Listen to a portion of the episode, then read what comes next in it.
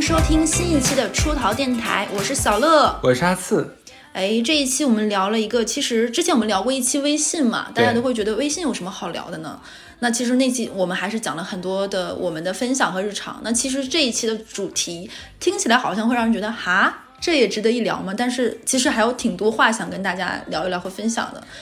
这些话题其实为什么要聊的话，是我们在呃这个整个电台的后台，嗯我们大概收到了四五次有比较年轻的朋友会跟我们讲说，想问一下，像我跟小乐这样的友谊怎么能觅寻到？对对，然后我说为什么会有这样的疑问呢？甚至还会有那种朋友大段的私信，说很羡慕我跟哈斯这样的友谊，包括也很困惑，好像他自己在学生时代，甚至于进入到社会之中，一直是有点孤立无援的，找不到朋友和出口。其实我看到以前有两条私信是让我还蛮心疼的，是两个女孩儿，然后她们现在一个是呃刚上大一，然后一个的话应该是刚刚毕业没多久，反正都是很年轻的这样的朋友，他们就说，嗯，其实听了我们电台的时候，一方面很羡慕我跟小乐有这样的一个朋友的情谊，一方面呢又觉得很生气，为什么呢？是因为他们自己其实到现在的话。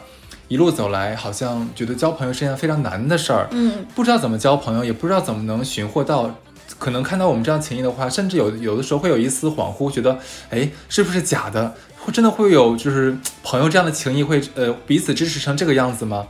对，所以这一期的话，我们也是因呃因为这几条私信吧，所以有必要拿出来单独做一期如何交朋友，朋友到底是什么？对，可能可能听完这一期，你会觉得，吼，老子不稀罕。对，哎，哈次，你大概是从多大的时候开始觉得，哎，有朋友的，或者是有朋友这个概念的？嗯，我觉得这个你是说，如果说从多大开始的话，那我可能从三岁就开始了。那个时候我其实是呃跟我的家老人一起生活啊、呃爸妈在上班，然后我就丢在太姥家。嗯，那个时候我们属于住那种就是小区大院儿哦，啊、对，然后基本上都是一个院儿的那个同龄的，或者反正相差五岁之内的都能玩到一块儿去。物理锁定的。真的是物理锁定的。那个时候其实不是说是我自己去筛选朋友，嗯而是每一天这个院子里就那么十几个小孩儿，嗯每天都厮混在一起。当然这东西关系是流动的啊，今天这五个人关系好，明天那五个人关系好，大概就这个样子。我小的时候最开始我是没有太深朋友这个概念的，因为家里的亲戚特别多，你知道吧？同同就跟你大院儿一样，就是同龄同年龄的这种亲戚就是你的朋友，就小就是你的小小侄女、外甥女儿、你的哥哥、小弟啊，就是这种孩子，大家因为这样成为了所谓的朋友，一起玩耍。更多的我觉得是一种伴儿陪伴你的。对你说的，对，这个就是我们要聊的问题，就是小。其实我觉得真的小的时候啊，嗯没有什么朋友的概念，它更多是一个陪伴的伴儿。玩儿伴，就是个玩伴，就怎么说，嗯，你像那个时候咱们太小了，那个时候我觉得我们的自我是大于本我的，哎，这两个关系我有点想不起来了，反正就是比较比较 比较自私向着自己的那一个的话是占上风的，那个时候我们的心智还不是够不够那么成熟，所以你说有多少那么点儿小孩儿懂得分享，懂得给予呢？更多的是要东西，从别人身上得到快乐，对这个时候是那个时候的主旋律。就我为什么我觉得那个时候不能叫朋友，因为我觉得朋友是重要的事情。但那个时候的话，其实如果有一天我小朋友没来我来找我玩，或者说嗯有一天没有小孩儿没有小孩来找我了，我自己一个人待在家里面跟我太姥两个人大眼瞪小眼儿，我也是可以的，没有问题。没有问题。而且那个时候，呃，可能就是因为大家的那个时候还没有朋友这个概念，所以就没有说什么很激烈的冲突。今天因为一颗糖吵完架，擦擦眼泪，下一秒可能就能和好。呃，对，现在打的就鼻青脸肿，过一会儿可能就又黏糊在了一起。对，那时候好单纯，好纯真哦，好容易和好。对，好好怀念那时候单纯不做作的我和你。是，就是，那你还记得就是你最交往最久的朋友吗？就是跟你认识时间最长的，那你们现在还有联系吗？嗯，我想一下，就还记得他们名字吗？小学，呃，我那咱俩得捋了，你就得问我一个三十多岁的人，我再捋一下。哎，这个我你可以先捋，我先讲讲我自己。行，行行。因为我小的时候属于跟着爸妈，就一路因为上学呀、家里房子的置换呀，包括各种原因，包括我爸工作的原因。其实我小的时候换过两三次住的地方，三次吧，然后都是在其实那种年纪，其实到一个阶段性的，比如说上小学了，上初高中了，就这个阶段。然后我上大学呢，又去了另外的省，然后工作了呢，又不是上大学那个城市，所以其实我因为人生的这种断层非常多，其实很可惜，我很小的那个时候的发小，其实也没有说很长久的维系到现在，也是很亲厚的这种感情。正常，其实。对我们确实还会记得名字，还会有微信，然后彼此点赞，甚至于因为大家的父母还会有这种交集。嗯，我们到现在还其实还能彼此知道，哎，你生了小孩，哎，你怎么样了？你家的什么？你太奶奶去世了？什么？你小姨跟谁谁谁出轨了？这种对，对，你知道吧？老家不就是这个样子吗？可能你跟这个朋友已经变成了只是朋友圈点赞。点赞、支付宝偷能量这样的一个关系，其实你这个已经算不错了，至少说你还能在就微信或者是社交媒体上有这个人，有发小。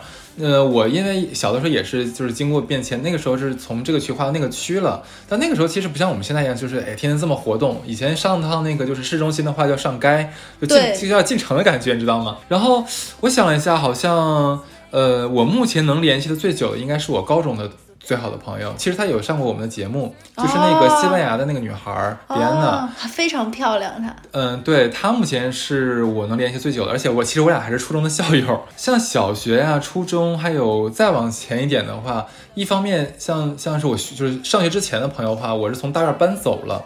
那个时候，其实你要一搬走的话，离开那个区了，你就等于说没有什么在，没有什么联系的机会了。对，就就自然的流失掉了。小学的话，我能想起来两个不错的，像蔡某和张某。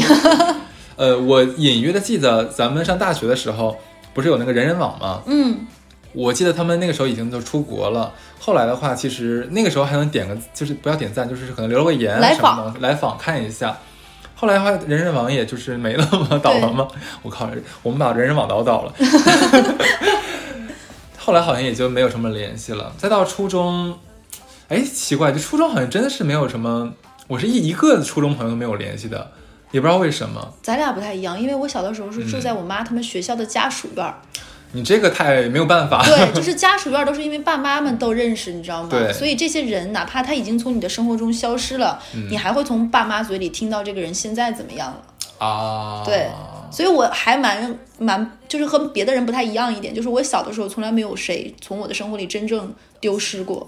哦，那你这个还是相对来说比较幸运的。对对。哎，那你现在跟他们，就比如说从。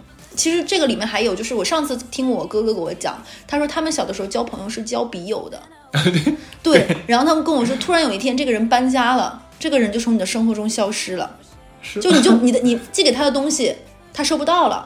他跟我说，我我表哥跟我说，他有个笔友，他很伤心，是一个漂亮的女孩子，因为那个女生在给他回信的时候寄过自己的一张照片，哇，他视若珍珍宝。然后他为了不让他妈发现，他把那张照片放到我们家我的笔记本里，因为我的笔记本带密码锁。然后我还把那个放在我的笔记本里，这还不是最令人生气的。我小的时候暗恋我表哥，然后我写进了我的日记里。天哪，这是这是怎样的一个剧本？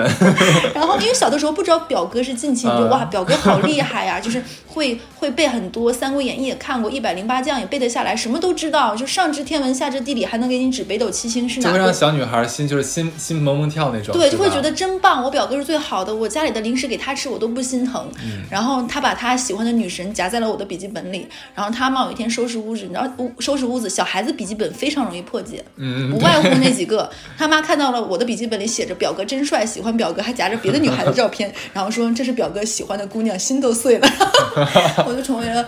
外婆家里就姥姥家里的贻笑大方，你知道吗？那我再给你讲一个，你说笔友啊，是我上高中的时候，就我跟迪安娜，然后还有春姑娘一起一起上学的时候啊。春姑娘已经很久没有出现在我们电台里了。是的，因为我当时其实有讲过，我们班不止一个春姑娘，是一共是两个。对，然后还有一个就是那个呃那个姑娘的话，怎么讲，也曾经出现在我们渣男渣女里面啊。哦。对，这个姑娘呢，在上高中的时候呢，有有有一次也是玩这个笔友，结果比着比着呢。就直接带到班级里来了，是那个那个人还是一个就是这个这个啊军队的对，然后呢就是有天晚上我们上晚自习嘛啊，然后就忽然领进来了，然后我们说哎我说这是咱们同学吗？我怎么没有见过？他说不是啊，是我的那个男朋友，是我老公。然后我说啊什么什么鬼？怪尴尬的你知道吗？对啊，这个时候我说我说你什么时候见的他呀？就是你俩什么时候认识的？说我俩今天第一次见面啊，我说第一次见面就叫老公了，就。就那个时候有点突破我的想象，对，因为他们觉得自己已经认识很久了，通过这种书信往来，就是很熟悉、很亲密了。对，然后关键是什么？就是我觉得吧，你这个笔友，你不管怎么交，怎么样也好，其实我觉得还是蛮私密的个人关系，对不对？那你当然你愿意把当成朋友介绍给班级的同学，也无可厚非，是不是？但是前提的话，你是不是应该确定一下你的这位笔友，他的性格如何？就是他脾气火不火爆呀，容不容易打仗之类的呢？结果好死不死哦，你说见他见第一，等于说他俩见第一次见面，然后带到班级里来，也等于说我们第一次见他的那个所谓的老公。可能也就在我们那里待了一个小时左右吧，他就跟我们班另外一个男生打起来了，就是那个哥就跟我们班另外一个男生打起来了，很激烈。关键是就是那个那个就是军队那个人嘛，他大概身高一米七几，不到一米八，但是可是很健壮嘛。他打的呢是我们班另外一个同学，那个同学是福建人，他大概只有一米六四左右，两个人你知道这不对等。对，然后，然后，关键是你一个外面人进到我们班级里来，然后打我们自己的同学，那你们同学应该看不下去眼呀。嗯，对，然后我们就说不要再打了，这非常不像东北的故事啊！快快去练练舞房。对，反正那时候笔友也是一个交友方式，确实蛮离奇的。但是那个时候就是因为没有像现在什么 QQ 啊什么的邮邮箱啊，后面还有一段时间流行流行邮箱嘛。包括漂流瓶等等等等等等，嗯嗯，然后就变相的笔友。对，是的。但是现在的朋友不会像当年那么容易走散了，倒是真的。嗯，对，大不了不联系嘛。哎，那你会觉得你长大之后嘛，就是现在的朋友和交朋友的方式和各方面跟学生时代有不同吗？因为我们两个其实从离开学校到成为一个社会人吧，其实也很多年了。你会觉得有不同之处吗？就是成为。一个社会属性的人之后，跟学生时代，嗯，我觉得完全不一样，甚至我觉得这两呃两个时代对于朋友这个定义都不一样。嗯，像至少是我自己啊，我在上学的时候的话，就主要是觉得谁能跟我一起玩儿，谁能陪我玩儿，谁说话有意思啊。对，因为我我是就是相对来说我比较爱逼逼嘛，对，然后如果能跟我逼逼到一块儿的话，我觉得哎那是你是我的好朋友，对，然后你对我比较好的话，你是我的好朋友。就可以了。那个时候好像没有说特别的怎么样的一个选择，或者说是哪种，就是像我们班，呃，咱们那个时代哈哈，那个时候，假如说谁写作文写得好呀，或者谁谁数学数学好。对对对，然后我觉得，哎，这个人好棒，然后得到老师的器重，觉得很棒，然后就想跟他去多多学习，多走近一点，这样子。哎，而且那个时候班上总会有那么几个男生或女生很闪光，好像所有人都围着他转，然后都愿意跟他交朋友，甚至于喜欢跟他做朋友，或者是成为他的朋友，是件很骄傲的事情。是的，就总有那么几个灵魂人物嘛，就是就是那个男主角和他的朋友们的故事。对，对，哎，你说这个想到一点。我初中的时候，我们班其实有个女孩，她人是很好的人，学习也不错，然后就是呃情商也比较高，呃对。在那个时候你知道吗？其实我觉得孩童孩提时代，你说话好听哦，这个说话好听不是指声音啊，只是你的表达让人觉得很舒服，没有攻击性，这个其实是很好的一个优点。虽然可能现在人无法理解，就为什么我会这么讲，但那个时候的话，说话其实很尖锐的，更多是考虑自己，甚至说别人假如说起个刺儿，你的你教就会拔刺的样子。是的，而且这个时候要说，就是小的时候交朋友的时候，有一些讲话可能你当时没有印象。我我就分享一个，就是我朋友的女儿。我先把这个讲完。你讲完。然后，然后我就是这样一个女孩，就很优秀嘛。然后呢，那当然是得到了班里很多男生的青睐。对，的确都是班里里面那几个比较闪光的男孩。然后呢，这个女孩四就是我们初中四年嘛。四年里面，大概跟我们班所有的比较闪光男孩都谈过一次恋爱，然后这几个男孩关系都非常的好，就有的时候就觉得很奇妙，你知道吗？然后主要其实真的是也因为这个女孩对所有人都非常好，都非常亲善。可能那个时候很多人，我觉得我们那个年代很多人在那个时候还没有懂什么叫喜欢和爱，你没有觉得这个东西他从你身上抢走了。哎，我们那时候懂得的，我操，你都不知道别的女生，如就是有些比较避世的女生，如果谈个恋爱的话，这家伙班级里边把把他骂的。真的吗？多难听的话都有啊，真的是的，咱俩有这么大代沟吗？因为我初一的时候，我感觉我们班还有点未开心智之感，你知道吧？到了初三、高一、高二、高三，才会这种感觉很强烈。是吗？对，那个时候大家还处于一种刚上小学到初中之后有点憨逼的状态，你知道吧？那时候也是，嗯，对。但是谈恋爱的特别多，最夸张的是，我想想，我初中的时候，我们班应该是七十人左右，人比较多。毕就是毕业那天，就毕业的最后一天嘛，老师进来就最后等于开个什么散伙散伙会什么之类的嘛。我们老师还搞事情，说现在我准备出去五分钟，这个教室留给你们，这五分钟里面留给你们的不是让你们随便聊天儿，而是。立刻坐到你一直喜欢又不敢说出口的那个人旁边。哇，老师很棒哎！对，是的，然后就很好笑是什么？有的时候就会有的人旁边就一直有有人想坐，或者说有人说你让我坐或者你让我坐怎么怎么样，然后旁边人说想开玩笑啊，你不要脸怎么样？哎，不害不嫌害臊之类的。然后更可怜的是哪种人？就是只能冷眼看着，身边一个人都没有。对，这真的就是你那边可能车水马龙，我这边门庭若市。是对，哎，你刚才说那个，我其实想打断你，就是你说的这个蛮触动我的一点是，有的时候小朋友讲话真的无心更伤人，因为他可能不知道自己这个话有多锋利。就是我好朋友的女儿有一天回家之后哭了。他妈说：“哎，我今天你不是有好朋友，比如说小朋友叫苹果嘛？他说你不是跟苹果关系好，那我今天送你去跟苹果玩，你不要不开心了。”然后这个女孩子就哭了，说：“我不要去跟苹果玩。”然后他，然后他妈妈就问为什么？他说：“因为苹果跟我说，他妈不让他跟我玩，因为我成绩不好。他妈说跟成绩不好的孩子一起玩，你将来也会变差的，你们不能做朋友。”所以他就很伤心，就可能这个小姑娘就是我朋友的女儿，要到很多年之后都会记得有人这么跟她说过话。就对这种是很伤人的，就是你刚才说说有的女生就很会说话，就是情商高嘛，其实就不会把家长在家里说的一些话原封不动的复述出去，也不会拿这句话去攻击别人。我觉得这也是一个他自己的这种情商的一部分，也会因为这样大家更愿意跟他做朋友，因为在他这里得不到伤害。当然，当然。就接着刚才小乐的那个问题啊，就是说孩提时代跟就是成年之后交友什么不同？刚才说的是小孩那个时代，就是没心没肺嘛，其实就等于说谁能跟我玩就能在一起。嗯，但是成年之后的话，其实就完全不一样了，尤其是参加工作之后，就是嗯，你像我们怎么讲？我们毕业之后肯定要选择自己要去的行业，要选择的公司，嗯，这就无形中其实我们给自己筛选出来身边的人了，已经。对对，就像像我刚毕业的时候就选择像金融行业。然后选择了像做团投资工作，那么，尤其在上海这个地方的话，那没办法，身边整个办公室里面可能，假如说我们一个 team 八个人，七个都是海归，然后剩下一个可能甚至是博士这样子，其实他已经是给自己划定出了一个自己想结结交的一个圈子了。其实就像你是做金融的，你在生活中、工作中想认识一个做实业的，嗯，就比如说你是在金融圈子里嘛，那个人是地产板块的，可能你们俩还有一些关于融资各方面接触上。但你要入认识其他领域的人，其实真的很难很难了。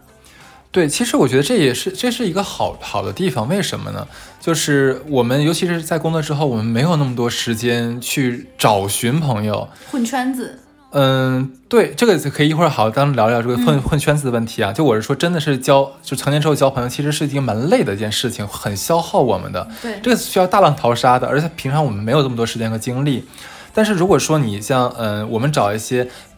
带引号的门当户对一点的，其实为什么这么讲？是，呃，我们大家有差不多的这样一个背景，经历，差不多的一个这个经历，其实我们有更好的一个对话的一个基础。这样的话，我们能减少很多像文化呀，或者说是像是一些呃其他观念上面一些特别大的差异。这样的话，交流起来能能相对轻松一点点。对，这个时候可能是在成年之后结交朋友的一个方式吧。嗯。就我会觉得长大之后跟学生时代，包括跟小的时候最大的不同，就是因为我之前听过我们电台的朋友都知道嘛，就我是那种上大学恨不得立马离家越远越好的人，因为我觉得小的时候我是一直被爸妈这种缩着管的，而且我在高考结束的之前的每一天都是我妈接送上下学的。你知道吧？就这真的是管得太严了，所以我大学大上大学的时候想能有多远都有多远，我要开始自己的生活。虽然我妈对于我这样的选择有点伤心，然后但是上了大学之后，你会发现哇，世界天地如此之广阔，然后你会遇到不同的人，大家来自于不同的省份，会带来很多很崭崭崭新的东西。你会有很多，就那一刻我会觉得我被打开了。哦，就真的会有这种感觉，你会觉得你并不会觉得自己来自一个五线城市，会有着这样的自卑。这一点我要说，就是可能很多人会跟我一样的这种境遇，小的时候一直在一个没怎么，就是没怎么打开的一个环境中，可能你的父母也没有带你去过很多地方玩。我我是就可能是这个样子，但是你可能进入大学的时候，我希望就不要自卑，你打开你自己，你你可以袒露心扉，你你自己是哪哪里来的，什么人怎么样，我觉得这无可厚非的。然后我就觉得哇，大学时代真的很精彩，所以我大学的时候也很遗憾没有好好学习。对，就是因为全都用来去尝试、见识感知那些曾经没有感知过的东西。哎，但我觉得这个，就我觉得这个很棒。当然了，这是大学的一个必经之路。你如果只学习的话，其实我觉得反倒是缺少了上大学的意义。谈恋爱、交朋友，去掌握新知识，让自己变成一个更大的圆。嗯，去你圆越大，你的你去接触外面的，你的半径越大，你你跟外面的触点就越多。嗯，你在这个阶段其实是很值得你去浪费和挥霍你的精力的。然后慢慢你再一步步在走到社会之走到社会的时候，你再把自己缩成一个更小的圆，更聚焦。就像哈次说的，就不要再去那种，嗯、漫天漫天的这种，可能有的人就会觉得。这样很开心，那就无可厚非啊。但我是觉得可能你会精力更集中。但是我工作之后，是因为在学生时代，可能这个人足够打开，我觉得我变得没有那么狭隘了，就没有那么多可能爸妈带给你的一些所谓的那种古板的偏见。比如说朋友也好，比如说年龄也好，比如说很多观念也好，我觉得这是我在大学那四年打得更开，所以我到了社会上以后，成为一个社会人，我发现我交朋友可以跟自己年纪跨度很大的人做朋友，比如说父辈的那种人，我们可以做朋友，或者说比我再小个十岁的，我觉得我整个人是更松弛的一个状态，然后我的朋友可能会不太一样，有做每个行业的都有，然后我会觉得会让我觉得。这是一个很很快乐的过程。当然了，一会儿也要说，就是随着年纪增长，你会发现你也没有那么多精力，之后认识新朋友也会累。对，这其这个其实我觉得就直接聊这个话题好了。嗯，这其实就是交朋友的一个按照按照你的时间不同的一个演变。像以前我们在上上学阶段的话，我们其实大概率只能靠这个物理范围对来框定我们的这个朋友。像我说小的时候在一个大院儿里面，对吧？那你只能交这个大院儿里的朋友，外面你也接触不到。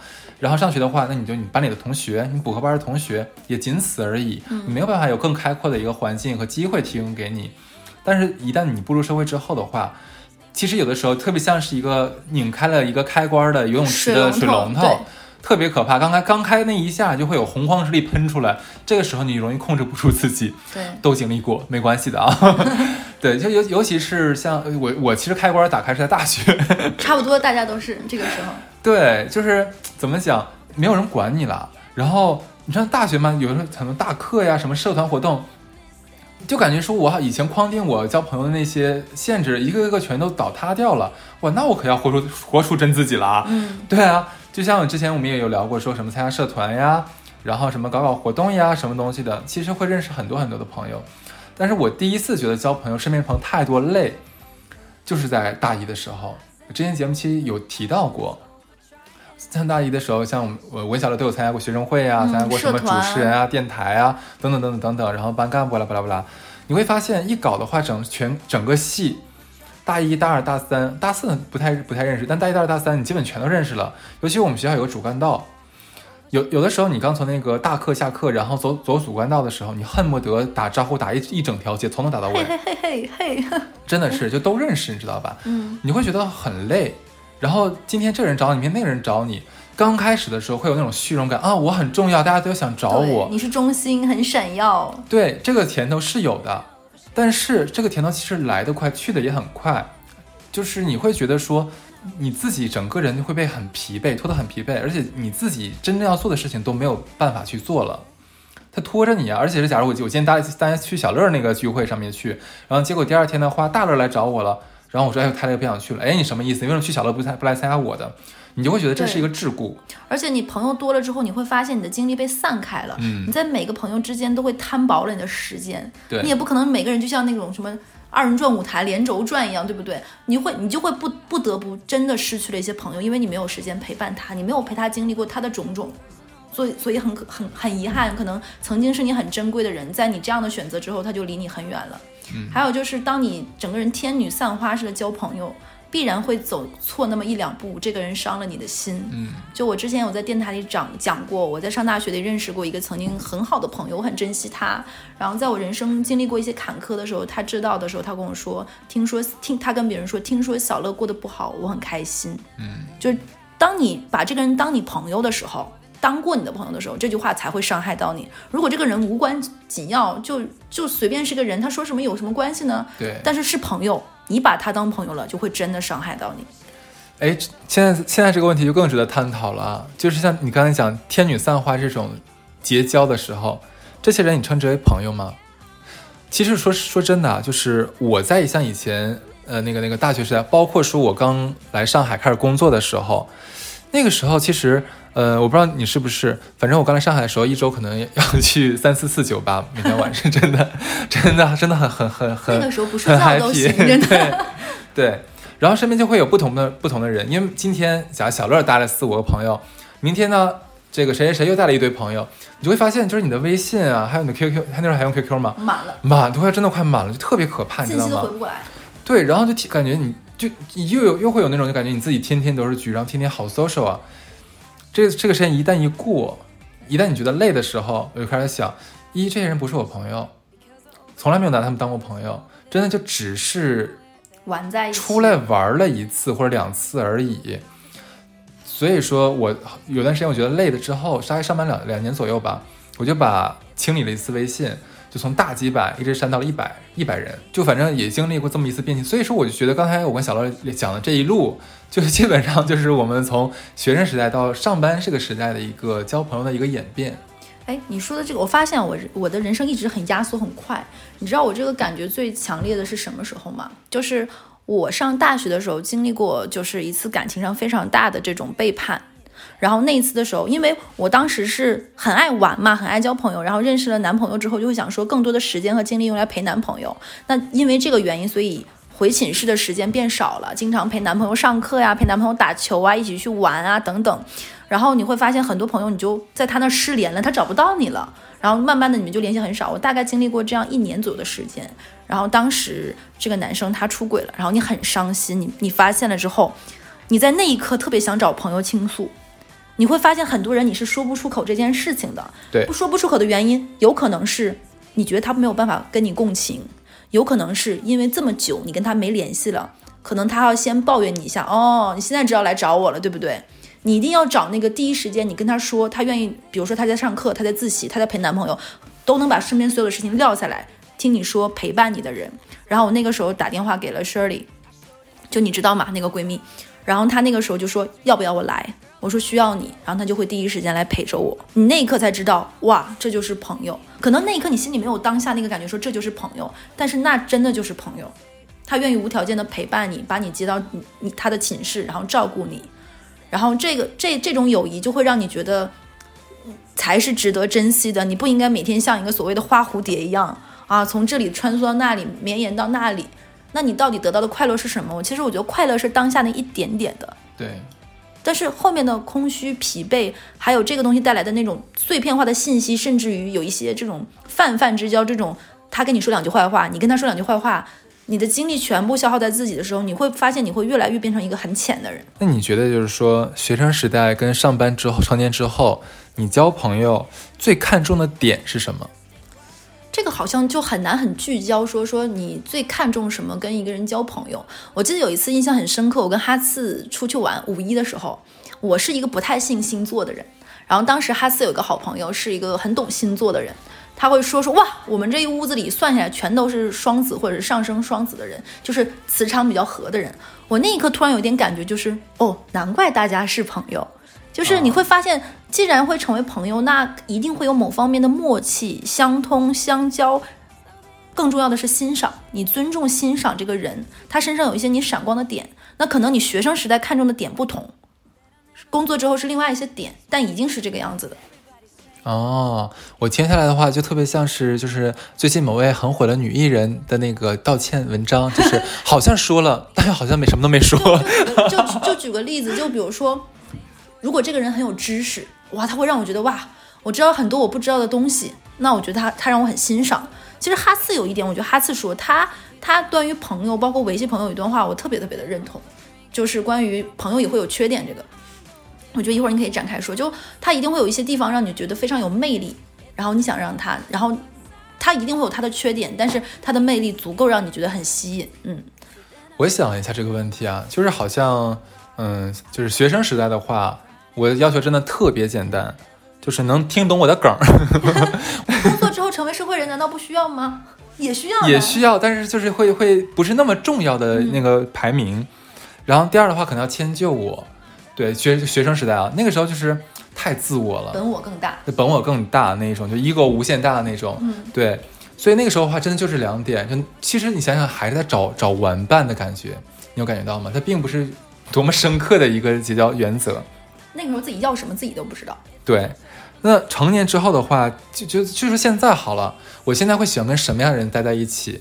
就第一点，他情商高，情商一定要高，一定要会说话，会察言观色，真的。就是因为我真的是真的没有办法跟情商低的人在一起，尤其说话的时候太累了。就是我，就小乐应该知道，我是跟什么人都能说话的人。但是呢，有的时候你看我跟一个人说了一两个小时，好像表面很平和，其实我快累死了，就是真的很累，你知道吗？就感觉像是愉悦他人又恶心了自己的感觉。然后这是第一点，然后第二点的话，我会比较钦佩那种社交能力比较强的人，就我本身。不是那种特别喜欢社交的人，嗯，对，你很安静，其实，嗯，是的，现在对以前闹够了，现在安静了，开始，对，所以说有的时候你看到，呃，一个人他可以跟，就像我刚才讲的，跟各个群体都能打成一片，然后他跟各个就是接在接人待物上面的话，你会感觉到哇，他这句话怎么说的这么得体？他刚才那个方式方法，你看他那个笑，真的我会看得很仔细。你会觉得那是那是那个时候就会有人人的魅力的那种感觉，嗯，会让我特别的痴迷。我所以我会很钦佩或者很吸引我的点就是这个东西，就社交能力很强的人。那这个我先说一下，跟我们没有任何贬义，跟我老家的那种社交还不太一样。来来老弟儿什么玩意儿的，上来要求社会人、社会科，你知道吧？这个我不行。我说的是，就是比较 高级一点点的那一种，对。哎，但是有一些，就我我会觉得共同经历过什么，我也会觉得很很难得，就会很很很，他他一旦纳纳入你的朋友之后，你就会觉得就很重要了。我曾经尝试过这样做，就是我觉得好像跟假跟一个人本来可能不太，就可能只是普通朋友，或甚至是说连朋友不算，只是个认识的人，一起经历过一件比较比较难的事情。我曾经以为可以跟他能成为不错的朋友，因为感觉像过了命似的嘛。嗯。但结果发现，真的，我我现在发现，就是我的看人眼光还蛮准的。我如果第一眼觉得我跟他没有办法长此以往的相处的话，如果在后面哪怕我想要不要试一下，放心屡试不爽，没有一次就是觉得 OK 的。所以说我还是蛮相信第一第一第一感觉的。所以说那一次，就我跟另外一个人在我们处理同一件事情的上面的时候，就是。站在一个一条战线上面，一致对外嘛。结结束之后的话，我发现，嗯，事情过去了，我跟他还是没有什么共同语言，还是没有办法在一起。对，所以说我觉得还是要看气场吧。而且我觉得，其实哈次是一个把朋友这个词看得很珍贵的人。就可能泛泛之交、同事，这并不是朋友，而朋友只是那些真的情投意合的、交往过密的、能共同分享人生经历的。这种的人才是朋友，而不是那种我们刚认识见过几面，就是他我朋友啊，这有兄弟啊，不是这不是这个概念的。我们指的不是这个样子，对，那只是认识很熟哦而已，仅此而已。对，而且就是之前好像因为我有时候开开别人玩笑嘛，就会说，哎，你有朋友啊，居然。对，但当然，但是肯定开玩笑了，就是没有没有冒犯的意思。但不会，有时候的确是看很多人说啊，这是我朋友，那是我朋友，这是我朋友，那是我朋友。那你有没有想过说，所有人都是你，就是就像你对所有人都好，那等于说你对所有人不好是一个意思。如果这个人的话，连跟对朋友的好和对普通人的好都分不清楚的话，你相信我，就他的朋友的话也会感觉得到，这是个问题。所以说，你说，你说，你说，你想说什么？我感觉这个用在男朋友身上也是很合适啊，都是一个道理，都是一个道理。对，所以所以说，可能总结下来的话，就是我刚才说那几点，我觉得情商高是我最看重的。哎，我要跟你讲一个，可能我不知道这个电台能不能讲。我有一个肯定要播了，你怎么这么说了。我有一个，我一直就是这个人出现在你的生活中里，你可能想都想不到。就像哈斯说，就是经历过你你的工作你什么，你你可能认识的就是这个类类型这个圈子的人。我之前租房子的时候，刚毕业没多久的时候，在金桥。然后我经常早上会起不来打车，或者是晚上打车，然后经常会打到同一个师傅的车，尤其是在晚上。然后那个师傅跟我说，说你以后打不到车，你就给我打电话，我可以来送你。然后那个师傅跟我说，他只上夜班。然后我问他为什么，他说夜班虽然辛苦，但夜班他有固定的客源。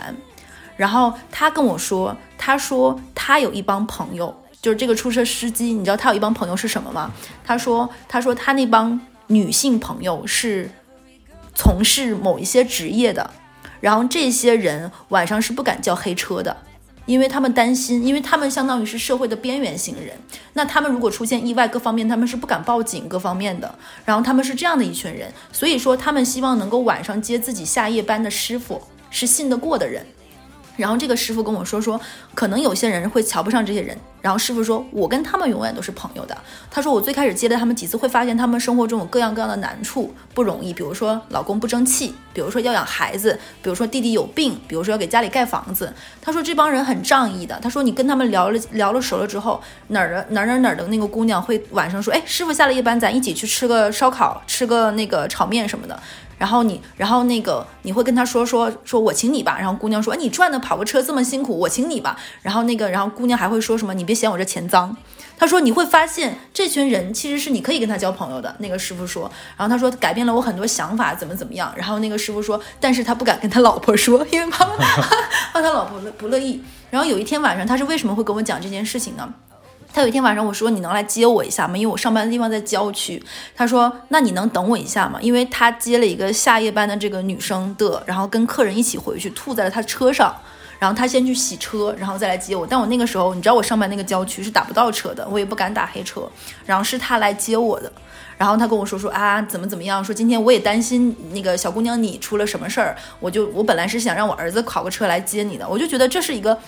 你会听他的讲述里，他会尊重和平等看待每一个人，每个人的职业。我觉得这个这个爷叔是一个很值得交朋友的人，而且他在交朋友这件事情上，我很欣赏他。就是就这个事情，其实在我的生活中觉得很震撼，因为你从来不会想到会有这样一群人，这样的一种交友方式。我觉得也是有有他的闪光和魅力之处的。嗯，那说这么多的话，你觉得什么样的人是最吸引你的，或者你能举出来例子吗？我曾经交过一个让我觉得是很钦佩的人，是我我的一个男生朋友。就会你会发现，这个人他带着混不吝的特色之之外，他有很多的知识，他会让你觉得哇，原来他能懂这么多。他然后，但是这个给你知识的方式，并不会让你觉得很油腻，你会你会非常愿意跟他交流。当你人生中遇到一些。困顿的事情、困顿的情况、一些不愉快的事情的时候，你总想听他聊聊什么。他一定不会是那种主干道上行驶过来的价值观跟你说，他会从其他奇怪的曲径小路里给你一些建议，会让你觉得豁然开朗。你那个时候会觉得，智慧是一件非常闪光而有魅力的事情。虽然我跟他接触的不多，我们可能也见不了那么多面，但是有的时候跟他打个电话说：“哎，你忙吗？我可不可以给你打个电话？”他说：“打呀。”然后。你会发现，一番谈话过来之后，你们好像就像经常见面。这番对话并不会让你觉得你们很疏离各方面。所以我觉得朋友并不是说要经常见面，你给我寄点什么，我给你寄点什么什么，不是的。可能在某一某一瞬间，你们精神上是无比契合的。这个契合可能还不同于爱情，对爱情可能还会过了就过了，但那个人你会觉得很珍惜他，然后。你会想跟他分享很多人生不同阶阶段的境遇，你觉得他会懂你，他会给你一些不同的建议。我觉得这是一个很难得的朋友。嗯，我想了一下，我这个好像跟你不太一样。嗯，对我能举出来的例子的话，是一个就是就是带我进二级市场的这样的一个人。咋的了，小冉？就是带我进二级市场的一个人，就很金融这个词啊？是吗？啊，就是他身上这么几个特点吧，就是从容、自律。有目标感，并且是付出了十足的努力，并且得到了不错的效果的这样的一个人。哦，在我人生长大之后，这样的人拥有什么，得到什么，我非但不见不嫉妒，我会觉得他值得，他配。对的，对的。为什么我一定要强调最后一句话，就是说他付出了十足的努力，并且得到了不错的效果？这个为什么要拿出来说呢？嗯，因为我身边还有一个相反的，你知道吗？我就喜欢，也是我的一个不错的朋友。那最可气的是什么，你知道吗？就是就是这这哥们儿比我大好几岁，他今年四十了。我知道他是谁啊？对。然后呢，这哥们儿其实我觉得，我个人觉得他对金融的知识什么的东西，我聊胜于无，就这感觉。可是这哥们儿，你知道他买什么什么赚钱？只要什么东西都能买在点儿上，你知道吗？牙痒痒。对，然后买个房子，正好可能买到了上上海那个涨的那个什么，就起就起爆的那个最低点，然后又在又在最高点卖掉了。这这关键是他不是他不是想说我一定要为炒房，他正好是那段时间有就正好有闲钱想买的东西，正好买进去了。卖呢？对，卖呢，正好是想把钱拿出来之后干投资到别的事儿去，就卖出去了。然后投资到投资到别的地方的话又赚钱了。就是你就觉得他好像没有付出什么努力的感觉，你知道吗？人愤怒。对，然后他炒股也是，他现在他炒股，他现在应该炒到千万级左右了，应该是。关键是你要知道，他刚来上海的时候一穷二白的穷小子，对，他就可能就拿了几万块钱，到现在现在上千万，我觉得是不得了的，真的真的是挺还是挺厉害的。关键是你知道吗？就是他每次跟我讲说，哎呀，这个东西你不要看那个线啊什么的没有用的，你想它的逻辑啊。我说逻辑，你跟我说下逻辑呗。你想，我们是不是都喜欢喝奶？喝奶很重要，所以你应该买伊利。我说啊。你这你这种行为就跟那个，就他这种就有点像上学时代，有一些好朋友，他成绩很好，你问他，哎，你这个是怎么，就是这个语法你是怎么学会这个英语？他就会说靠语感呀，我读一读。那你他妈的给我解释什么他妈的叫语感？然后我读的顺就选这个呀，就很气人，你知道吧？所以就是我觉得那这个这种人的话，开始我也很嫉妒嘛。但后来就是我这个我马上要讲的这个朋友比较从容的朋友，他跟我讲说，这种人你嫉妒的话，你都不配嫉妒，很直接告诉我，你都不配嫉妒，人家是老天赏饭吃，这命是不一样的，你羡慕不来的。啊，你这个朋友格局很高。对你羡慕有什么用呢？就是嫉妒也没有用，就只会让你自己徒增烦恼，对不对？就就就算了。我接着说我这朋友啊，就是我跟他其实认识，这个我是这个自律的朋友啊，不是刚才那个特别让我生气的朋友啊。我这个自律的朋友大概是认识快七八年左右了，到现在为止，我们俩的接触还是十分的有分寸感。我也知道你说的是谁了。对，就是不太像我们似的，哎，怎么怎么怎么样，不太一样。但我我俩的话还是保持着用一个不太恰当的词语，就是举案齐眉，虽然这是形容夫妻的，就是对，还是这种感觉。呃，然后就是怎么讲？其实我就觉得说，他不管跟你再熟悉，都会保持着应有的礼貌跟距离。但是如果我需要他帮助我的时候的话，他又会出现在我身边，用非常得体、不会让我难受的方式来帮助我，而且是我他能知道我想要什么东西，就不会说给一些我不需要的东西。对，然后他呢，呃，是在三四年前左右停止了工作，等于说在家全职的炒股这样子，三百六十五天，在前两年三百六十五天全年无休，在学习技术，然后复盘、看研报、搞模拟盘。对我给你描述一下他的一天啊，就是每天早上六点钟醒，做早饭、遛狗，然后八点钟就开始就是那个看昨天晚上外围的这个市场情况，然后看新闻、看研报，九点钟的时候打开。开盘，然后开始就是那个那个开始开始准备工作。阿丽塔。对，然后收白白天可能那个开盘之后的事就不要讲了，反正大家都知道。然后下午三点之后收盘了啊，在那个复盘自选股，可能到四五点钟出去遛狗，完了五点钟回家做做晚饭，打扫卫生，然后继续学习，然后模拟盘、看书、听课这样子，就是大概两三年吧。他基本每一天都是这么过的。真的是每一天都是这么过的，没有什么娱乐，对，真的跟苦行僧没有什么太大的区别。就是，但是最近的这一年的话，就是二零二零年嘛，它其实因为技术已经非常非常成熟了，自由的时间相对多了一些。但是就是早晚还有一每天的日程安排都是非常的严格的要求自己。你会觉得说他他的努力绝对有回报吗？人家业绩做得非常好，钱也不用愁什么东西的，你就会觉得说这个人气有也有这种人性的光辉，你知道吗？会又让你又舒服的，又让你又钦佩的人人性的光辉。所以他如果让我举例子的话，他是我肯定要拿出来第一个举的。我觉得这个人，哪怕我跟他不是朋友，我都觉得是值得尊敬的人，很值得尊重，很值得尊敬。而且这种就会让你觉得他是一个非常舒服，他获得一切你都会觉得不是嫉妒，嗯，他得的一切都是值得的，他值得拥有的。哎，但你知道，就很多人讲他的努力是让你看得见的，就是每天你就看他吭哧吭哧跟老黄牛一样，哎呀不行，他累得不行，但他基本上从来不会跟我抱怨，但从容。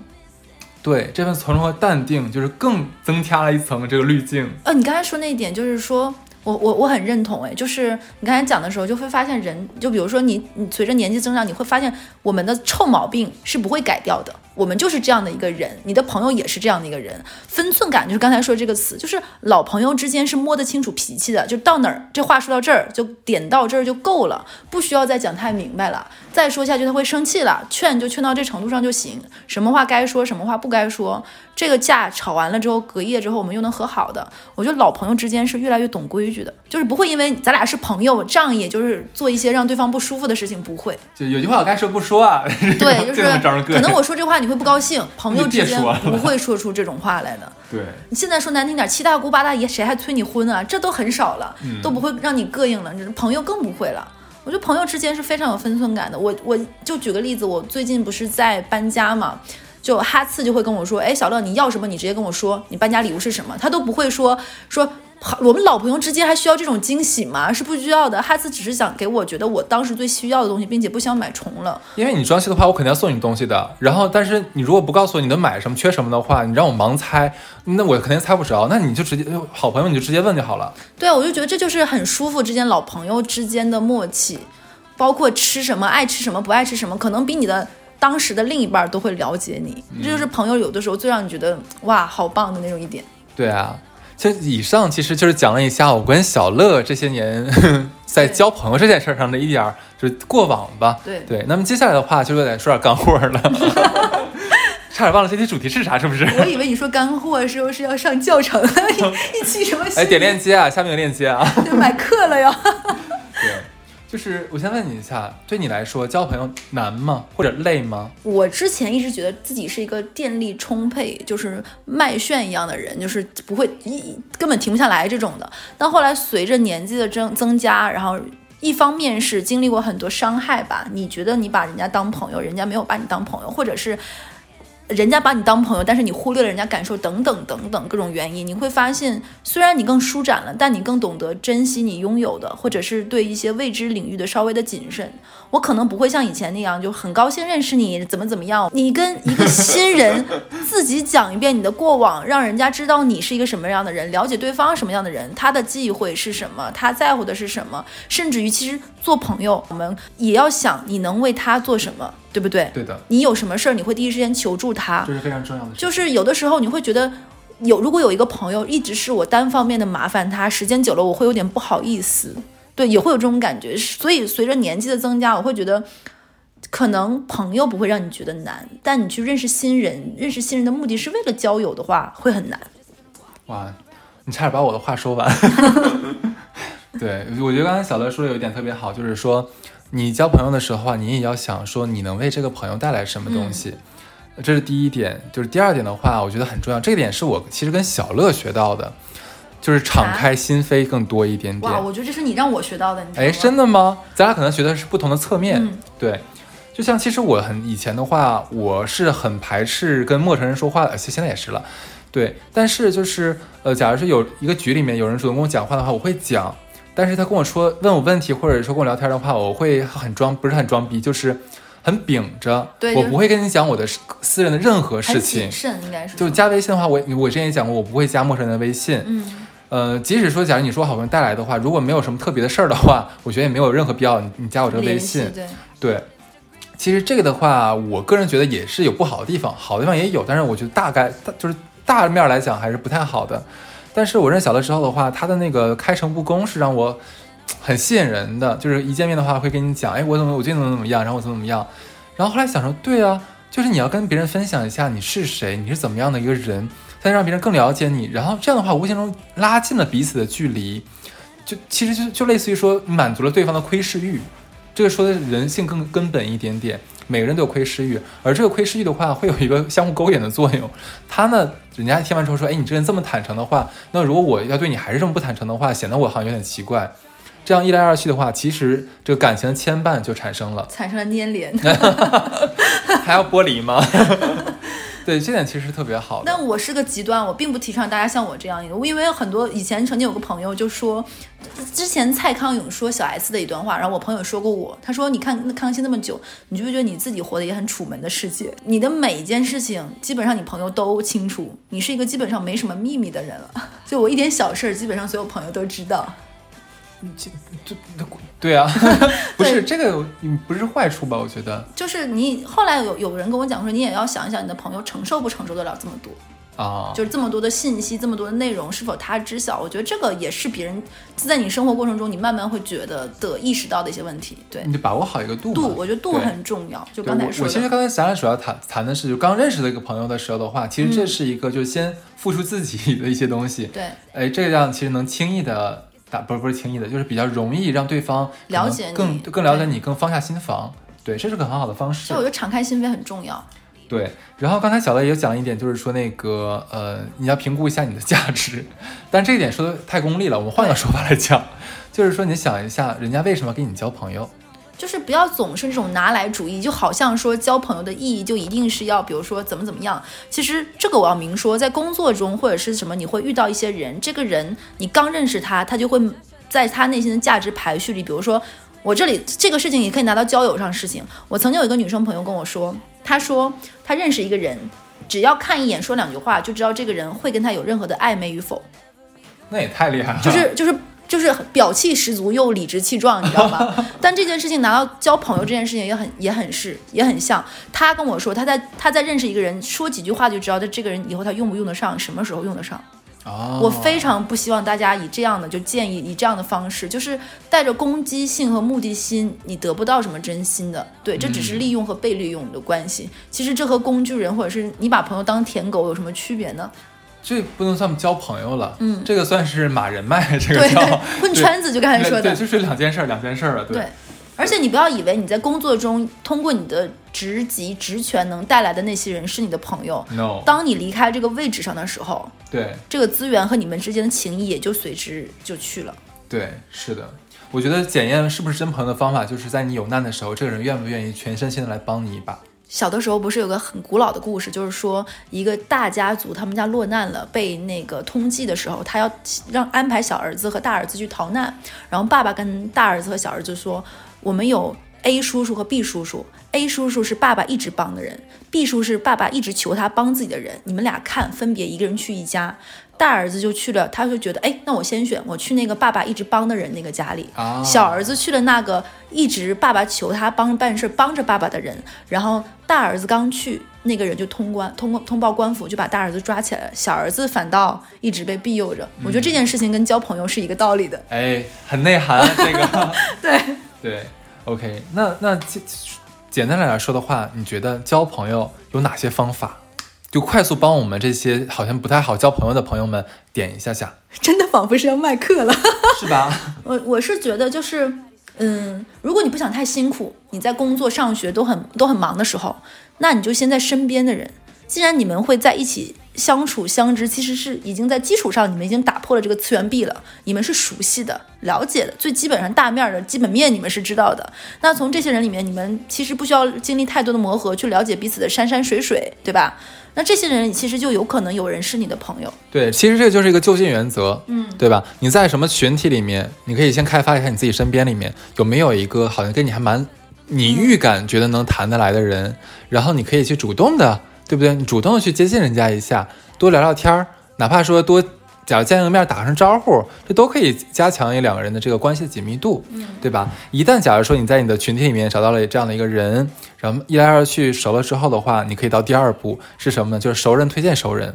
你的通过你的朋友，你因为你的朋友已经长时间跟你在一起嘛，他了解你这个人，他知道你需要什么人，你想跟什么什么样的人玩。如果他身边有的话，哎，那可以下次这样把你和另外一个人约出来。你这样的话，就等于又多了一个朋友，这样三个人的话，甚至成形成了一个圈朋友圈子，对不对？这是第二步。然后第三步的话，你可以再次主动往外拓宽，是什么呢？就是类似于说这个以共同点原则，嗯，像是说什么你参加什么兴趣班呀，像小乐之前有参上上过那个烘焙课呀什么的，都可以认识一些不错的朋友。你们爱好一致。因为爱好一致，像我刚最开始讲的，就是说，我说我我我当时选择这个行业，这个这个东西的话，我一进公司，整个团队基本都是可能跟我履历背景差不多的人。你这样的话有共同的对话基础，你们价值观相差不大，你们一开篇儿你就有聊的东西。例如说，你聊聊什么烘焙啊，聊聊什么东西啊，你一下子就没有说不到就那种无话可聊的这样的一个地步。对，然后包括说还有像车友会啊，甚至说是什么校友会，你都可以去探索一下，都可能成为一个不错的这样的一个呃打开社交圈子的一个媒介。就是还有一个，我就觉得就是你可以通过其他的，比如说你在学生时代的时候，你刚才有说过，比如说留学生啊，或者是这种你买了车，大家共同，甚至于现在上海有很多那种，包括一些城市，他们会有一些自己的什么。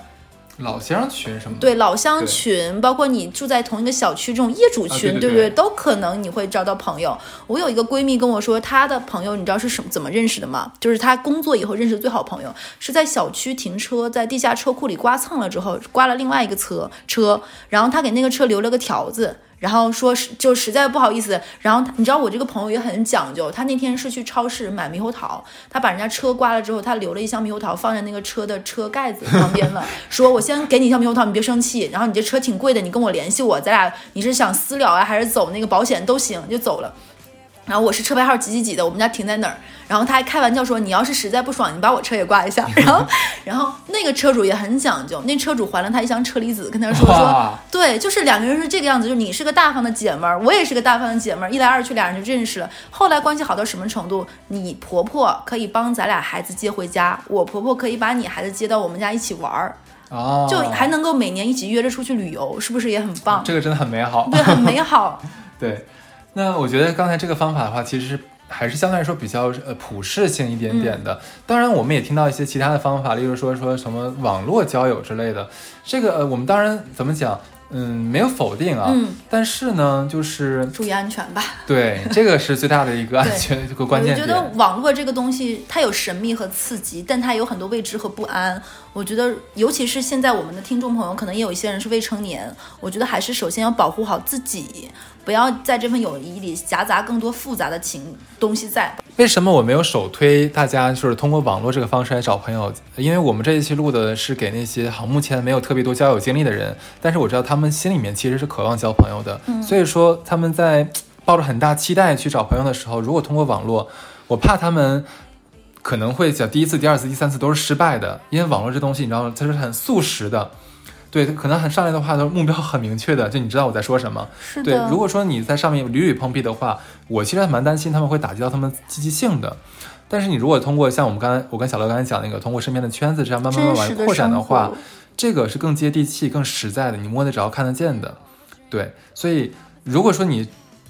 就是前面我们的方式你觉得不好用的话，你也可以用一下网络这个方式，但是要注意好安全。嗯，其实因为我以前听过我们电台的人，应该是听到我说过很多次，就是网络世界虽然很美好，但是真实的生活更值得你去珍惜。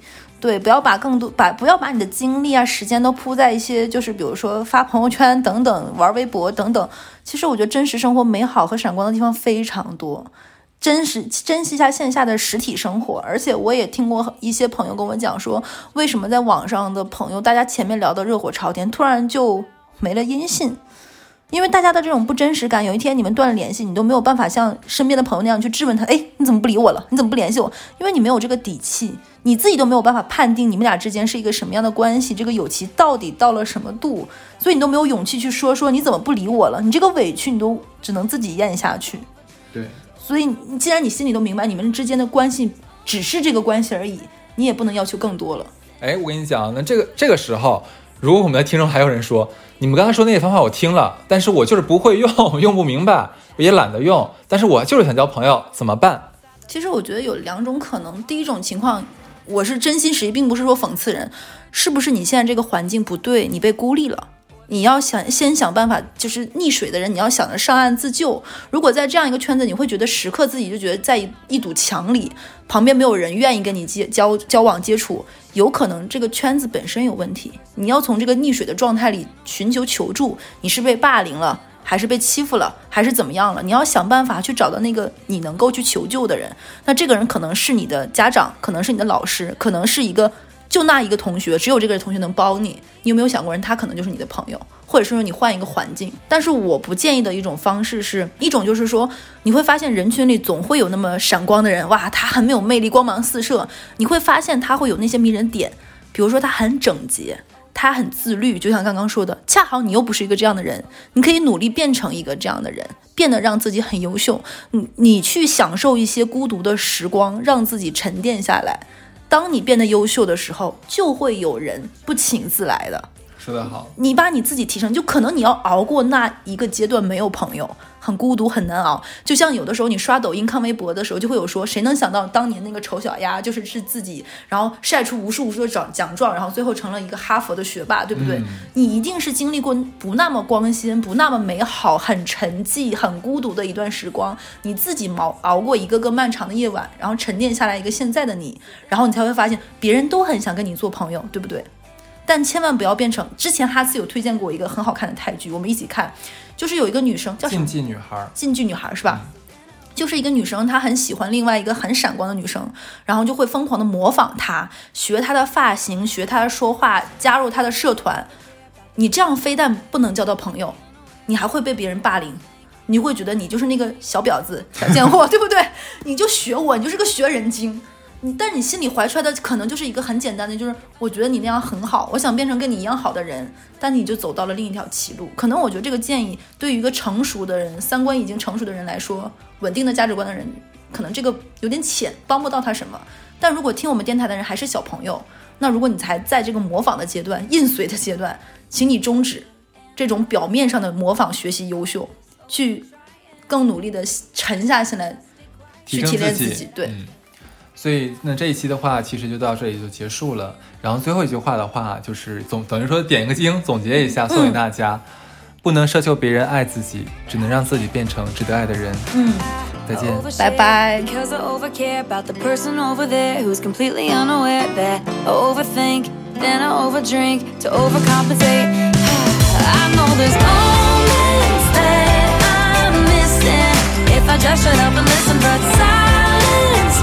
gets me scared. So then I overshare. Oh yeah, yeah. So then I overshare. So then I overshare. So then